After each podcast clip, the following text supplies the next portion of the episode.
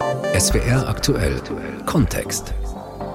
Tod auf Raten. Kann das Artensterben noch gestoppt werden? Bis Mitte des Jahrhunderts steigt die Weltbevölkerung voraussichtlich auf 9 Milliarden. Während die Menschheit wächst, sterben immer mehr Tiere. Manche Arten verschwinden sogar völlig. Sie werden gezielt getötet oder ihr Lebensraum wird zerstört. Zurzeit tagt die 15. UN-Konferenz zur Biodiversität, die das dramatische Artensterben stoppen will. Darum geht es heute. Am Mikrofon ist Josef Karcher. Der Erhalt der Biodiversität ist noch lange kein so großes Thema wie der Klimaschutz. Doch die Aufmerksamkeit dafür wird größer, zum Beispiel durch prominente Naturschützer.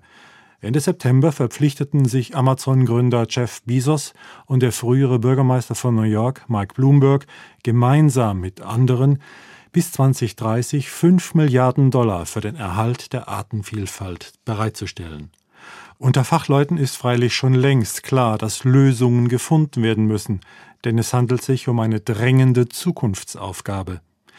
Aus unserer Umweltredaktion Alice Thielsonnen. Eine Million Tier- und Pflanzenarten sind vom Aussterben bedroht. Das Tempo des Artensterbens nimmt zu. Ein beispielloser Rückgang der Natur. Der jüngste Bericht der Wissenschaftler im Weltbiodiversitätsrat IPBES machte klare Aussagen. Und er listete auch die wichtigsten Ursachen für dieses Massensterben auf. Der deutsche Biologe Josef Settele war einer der Autoren. Diese Wichtigkeit global fängt an mit der Änderung der Landnutzung. Das ist bislang die letzten 50 Jahre der Haupttreiber gewesen. Wir nennen das Treiber. Das zweite ist eine direkte Ausbeutung, also in Fischerei zum Beispiel. Das dritte ist schon Klimawandel, gefolgt von Umweltverschmutzung und dann noch invasive Arten. Man kennt die Ursachen, man kennt die Auswirkungen, aber niemand tritt wirklich auf die Bremse. Die inzwischen fast 200 Vertragsstaaten, die das Übereinkommen über die biologische Vielfalt unterzeichnet haben, arbeiten an einem neuen internationalen Abkommen. Es soll im kommenden Frühjahr verabschiedet werden. In einem ersten Entwurf ist die Rede davon, dass 30 Prozent der Land- und Meeresflächen unter Schutz gestellt werden sollen. Und es soll auch eine Zahl geben, wie viele zerstörte Ökosysteme Systeme wiederhergestellt werden müssen. Ein wichtiges Kapitel, meint Hans-Otto Pörtner vom Alfred-Wegener-Institut. Denken Sie an die, an die Moore. Wenn wir die Moore ähm, renaturieren, wieder vernässen und die Kohlenstoffspeicher äh, sichern, haben wir etwas getan für den Klimaschutz, aber wir haben auch etwas getan für die spezielle Artenvielfalt und den Lebensraum Moor. Die Zeit drängt. Die Wissenschaftler sprechen vom Beginn eines Massensterbens auf der Erde. In den letzten zehn Jahren haben die Vertragsstaaten der Artenschutzkonvention kaum Fortschritte gemacht. Mit dem ursprünglich ausgegebenen Ziel, den Verlust der biologischen Vielfalt schon bis 2020 zu stoppen, sind sie kläglich gescheitert. Die Erwartungen an das neue Abkommen sind entsprechend hoch. Was diese Woche beim ersten Teil der Weltnaturschutzkonferenz vorliegt, ist erstmal nur eine Kunming-Erklärung, die eher allgemein zu Maßnahmen auffordert. An der konkreten Strategie für die nächsten zehn Jahre wird bis zum zweiten Teil der Konferenz im April noch gearbeitet. Beim virtuellen Gipfel hat erstmals China die Führungsrolle übernommen. Die Volksrepublik ist weltweit der größte Verursacher von Kohlendioxid und damit einer der größten Umweltverschmutzer. Mit Spannung wird deshalb die Erklärung von Kunming zum Erhalt der Biodiversität erwartet. Immerhin hat sich China schon im Vorfeld durchaus problembewusst gezeigt.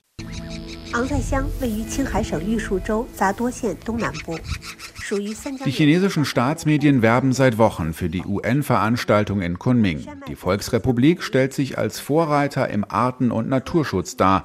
Im Staatsfernsehen sind saftig grüne Wiesen zu sehen, Regenwälder, Pandas und Affen. Dass China mit riesigen Umweltproblemen zu kämpfen hat, wird nicht erwähnt.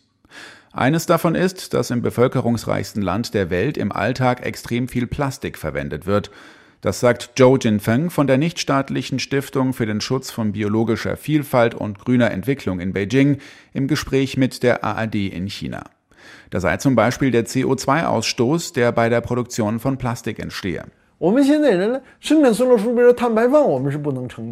Wir können uns die Luftverschmutzung, die Umweltverschmutzung nicht mehr leisten. Der ganze Müll in den Deponien und dann sind da die Plastikreste in Flüssen, Seen und Meeren. Ein Beispiel. Jedes Schuljahr werden allein in China Milliarden Bücher in Plastikschutzhüllen verpackt. Das ist enorm und wir sind absolut dagegen. plastic book cover every semester. Bei der Artenvielfaltkonferenz in Kunming dürfte es vor allem darum gehen, wie man die reichen Länder aus dem Norden dazu bewegen kann, die ärmeren Länder im Süden finanziell zu unterstützen. Dieses Treffen sei entscheidend, sagte die Generalsekretärin des Umweltprogramms der Vereinten Nationen Inga Andersen im chinesischen Staatsfernsehen. Let me just say that this meeting is very very critical. This biodiversity summit is basically about protecting human life.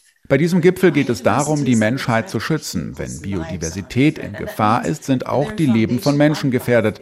Wir müssen ja schließlich die Lebensmittel produzieren, die wir essen. Wir müssen aber auch verstehen, dass Landwirtschaft den Verlust von Artenvielfalt vorantreiben kann. Wie schaffen wir also den Wandel? Wir haben jetzt die Chance, den Verlust der Biodiversität zu stoppen. We have now a chance under this convention to end biodiversity loss. Benjamin Eisel, Beijing. Der World Wildlife Fund, kurz WWF, gehört zu den Nichtregierungsorganisationen, die an dem Treffen teilnehmen und sich einbringen mit ihrer Expertise und ihren Forderungen.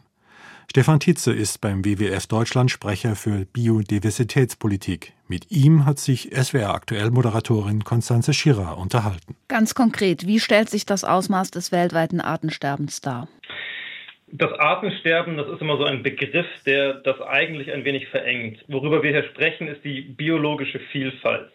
Tierarten, Pflanzenarten, aber auch Mikroorganismen. Das gesamte Leben, die Vielfalt des Lebens auf diesem Planeten. Und das funktioniert in Ökosystemen, die verknüpft miteinander sind. Also das hängt alles miteinander zusammen. Und wenn wir weiterhin, so wie wir es gerade tun, diese Ökosysteme zerstören, besonders in artenreichen Gebieten wie dem Amazonas-Regenwald, dann geht diese Artenvielfalt drastisch zurück. Und das führt auch zu den natürlichen Ressourcen, dass die, die wir ja nutzen wollen, dass diese weniger zur Verfügung stehen. Dazu gehören zum Beispiel fruchtbare Böden, gesunde, saubere Ozeane, also auch der Zugang zu Wasser, sauberer Luft und so weiter. Wir wissen von sterbenden Korallen, verschwundenen Elefanten. Ähm, wie ist die Lage speziell in Deutschland? Auch in Deutschland, so wie in vielen Ländern der Welt, ist die Lage ähnlich schlecht. Wir haben auch hier einen Artenrückgang. Das betrifft vor allem Landes- und Süßwasserökosysteme, aber auch unsere Küsten. Die äh, besonders bedrohten Arten sind zum Beispiel im Bereich der Vögel zu finden. Und das liegt an unserer Landnutzung vor allem, also zum Beispiel an der Landwirtschaft, die in großen Teilen immer noch nicht nachhaltig ist bei uns und den Arten den Lebensraum nimmt. Eigentlich weiß ja jede und jeder, dass Artenschutz auch für den Menschen wichtig ist. Trotzdem wird es eher immer schlimmer als besser. Woran liegt das? Das Problem sind natürlich ähm, entgegenstehende Interessen. Also wenn ich sage, die Politik versteht das mehr und mehr, dann meine ich vor allem die internationale Politik, also dort, wo diese Ziele vereinbart werden. Dort wird mehr verstanden, dass es nicht nur darum geht, Schutzgebiete äh, zu erweitern und äh, Gebiete eben zu schützen, mit, mit Naturparks zum Beispiel, sondern dass wir hier wirklich mit unseren Wirtschaftssystemen und den verschiedenen Wirtschaftssektoren maßgeblich die Artenvielfalt äh, in der Welt bedrohen und dass diese Dinge, diese Hebel äh, angegangen werden müssen. Natürlich ist die große Herausforderung, das Ganze national in den Ländern umzusetzen und das, die nötigen Ressourcen auch zu mobilisieren, die dafür notwendig sind. Und dafür muss auch in Deutschland zum Beispiel mehr Geld ausgegeben werden. Lässt sich denn das überhaupt noch verlangsamen oder gar stoppen? Ja, die Wissenschaftler, ähm, auch hier erwähne ich den Weltbiodiversitätsrat, das ist äh, das Pendant zum Weltklimarat, die sagen uns, ja, das geht noch. Nur wir müssen es jetzt tun und wir haben hier ein Zeitfenster, das äh, in den nächsten ja, Dekaden ist, wo wir wirklich fundamentale Änderungen vollziehen müssen, eben auch in unserer Produktionsweise und unserer Konsumweise, wenn wir das schaffen wollen. Tun wir das nicht, verlaufen wir in einem Trend, der wirklich zu bedrohlichen Szenarien führt. Also wie gesagt, die eine Million Arten, die aussterben könnten. Und ähm, ja, das führt auch dazu, dass wir zum Beispiel die Lebensmittelversorgung in der Welt irgendwann nicht mehr gewährleisten können, wenn wir unsere Böden weiter auslaugen und zum Beispiel eben es nicht mehr schaffen, dann mhm. die wachsende Weltgemeinschaft zu ernähren. Wäre das eines dieser bedrohlichen Szenarien, die Sie genannt haben? Ja, das wäre eines. Man muss immer ein bisschen vorsichtig sein. Natürlich sind das, das alles sehr komplex, funktioniert auf der ganzen Erde im Zusammenspiel von vielen anderen Faktoren. Aber im schlimmsten Fall wäre das so ein Szenario, ja. Aber ganz konkret, können Sie noch mal sagen, wir müssen also A, B und C tun, damit ein bestimmtes Szenario, ein bedrohliches Szenario, was auch den Menschen bedroht, nicht eintritt?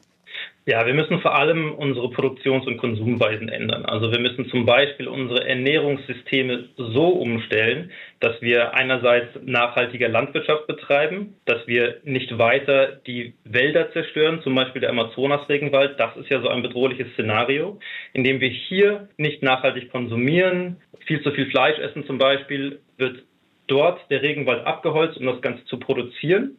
Und wenn das so weitergeht, dann wird der Amazonas-Regenwald in den nächsten Dekaden irgendwann, vielleicht auch in den nächsten 100 Jahren, das ist schwer zu sagen, zu einer Savanne werden, komplett verschwinden. Mhm. Das hat fundamentale Auswirkungen auf dort Wettersysteme und ähm, vielleicht sogar die Meeresströme. Also das ist sehr schwer vorherzusagen. Da bin ich auch kein wissenschaftlicher Experte dazu. Das sagt uns die Wissenschaft und das hat auch für uns tiefgreifende Auswirkungen. Ich würde noch hinzufügen, ähm, eine Sache, die noch getan werden muss, ist mehr Geld auch dafür ausgeben, also Vorsorge leisten. Diese Sachen kosten Geld, aber es nicht zu tun wird langfristig viel mehr Geld kosten. Also auch die Bundesregierung muss hierzu mehr Ressourcen investieren. Das ist ja letztlich eine ähnliche Argumentation wie beim Klimaschutz. Wir haben das jetzt mehrfach angerissen. Artenschutz scheitert vor allem daran, dass Wirtschaftlichkeit und Profit, um vorsichtig zu sagen, einen höheren Stellenwert haben. Zum Beispiel in der Landwirtschaft. Wenn ich herkömmlich produziere, ist der Profit größer, als wenn ich einen kleinen Biobauernhof betreibe. Wie lässt sich das denn aufheben? Bekannt ist das ja alles, wie gesagt, schon seit Jahrzehnten. Naja, vorneweg muss man sagen, dass wir bei uns in unserem Wirtschaftssystem auch völlig die falschen Anreize setzen, also auch über die Politik. Deutschland gibt ungefähr 67 Milliarden Euro im Jahr aus für naturschädliche Subventionen. Das heißt, ähm, der Grund, warum das profitabler ist, ist, dass wir die Umwelt nicht vernünftig mit einkalkulieren in diese Rechnungen. Also es wird ja belohnt, quasi eben, wie Sie schon sagen, nicht nachhaltig zu produzieren. Und das muss sich ändern. Die Politik muss hier auch die Landwirte befähigen, äh, nachhaltiger zu wirtschaften, indem sie die richtigen Anreize geben und es belohnen. Und ähm, das ist aktuell nicht der Fall. Und das betrifft eben viele dieser Sektoren. Und grundlegend ist es ja kurzfristig gedacht. Also dieser, dieser Profit kann ja nur so lange kurzfristig passieren, solange eben dann uns das Ganze nicht unser zusammenbricht und unsere, wir unsere Böden nicht mehr nutzen können. Also das ist ein, ein Spiel auf Zeit. Also es muss auch richtig Geld reinfließen. Besteht da ein Konsens in der Staatengemeinschaft? Dieser Konsens besteht äh, tatsächlich in der Staatengemeinschaft, wenn es darum geht, diese Ziele zu beschließen. Wir hatten auch in den vorherigen Zielen, den Aichi-Zielen, bereits ein Ziel, das sagt, diese schädlichen Subventionen, die international übrigens bei ungefähr 500 Milliarden liegen, äh, sollten abgebaut werden. Das ist auch nicht passiert. Also die Umsetzung ist das Problem. Wir sagen jetzt, es geht gar nicht darum, die auch das Geld wegzunehmen, ja, auch von den Landwirten zum Beispiel, sondern es muss umgestellt werden. Die Anreize sollen dort bleiben, wo sie sind. Sie sollen nur auf das Richtige fokussieren, eben auf die nachhaltige Wirtschaft und nicht in die Zerstörung der Natur. Stefan Tietze vom WWF, SWR aktuell Kontext.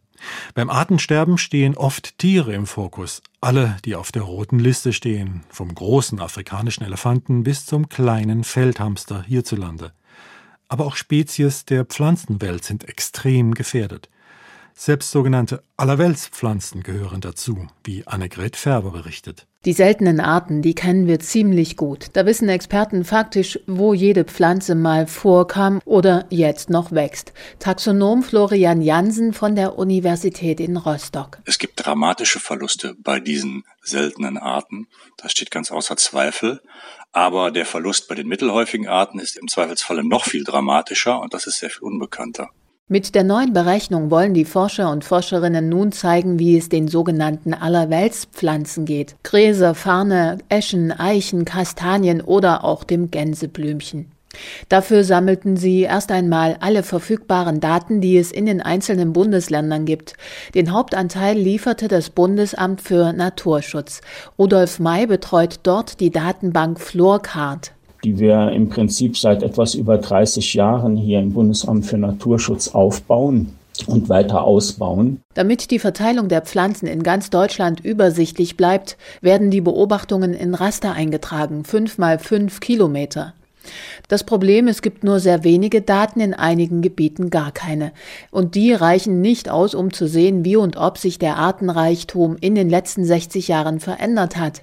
Also mussten die Forscher diese Lücken füllen. Das taten sie mit Berechnungen, erklärt mir David Eichenberg bei einem Waldspaziergang. Wir haben auf Klimadaten zurückgegriffen, wir haben auf Bodendaten zurückgegriffen, wir haben auf Reliefdaten zurückgegriffen, wie rau ist es dort, wie hoch, wie niedrig. Und dann haben wir diese, diese Artdaten genommen und haben die auf diesen, auf diesen ökologischen Datensatz losgelassen. Für die Berechnung nutzte David Eichenberg zwei Algorithmen, die geeignet sind, Pflanzenvorkommen in Rasterzellen auszuwerten. Vorher musste er viele Fragen beantworten. Welche Pflanze wächst wo? Wenn sie in der einen Zelle vorkommt, nebenan aber nicht, liegt es dann daran, dass sie dort wirklich nicht wächst oder dass es nur niemand aufgeschrieben hat? Welche klimatischen Bedingungen herrschen vor? Welche Bodenverhältnisse? 29 Millionen Datensätze waren unser Ursprungsdatensatz. Nachdem wir die Lücken gefüllt haben, hatten wir 45 Millionen Datenpunkte. Das heißt, mit Hilfe einer Hochrechnung gewannen die Forscher über ganz Deutschland fast ein Drittel mehr Daten über Pflanzenvorkommen. Damit waren sie dann in der Lage zu sehen, wie sich die Zahl der häufigen Arten seit 1960 verändert hat. Unsere Studie hat gezeigt, dass von allen 2100 Pflanzenarten, die wir untersucht haben, 70 Prozent in der Abnahme sich befinden. 70 Prozent aller untersuchten Pflanzenarten gehen also zurück, werden weniger, wiederholt der Biologe und bekräftigt das mit einem weiteren Detail aus der neuen Studie. Die Abnahme äußert sich also so, dass nicht nur einzelne Arten über Deutschland hinweg abnehmen, sondern wenn wir dann uns die einzelnen Rasterzellen über die Zeit verfolgen, finden wir also auch, dass der Artenreichtum pro Rasterzelle abnimmt. Und zwar mit einer Geschwindigkeit von ungefähr 2% Abnahme pro Jahrzehnt. Und das ist schon eine ganz schöne Nummer, muss man sagen. Doch all diese Aussagen sind nur theoretische Berechnungen. Draußen in der Natur hat niemand überprüft, ob die Daten stimmen.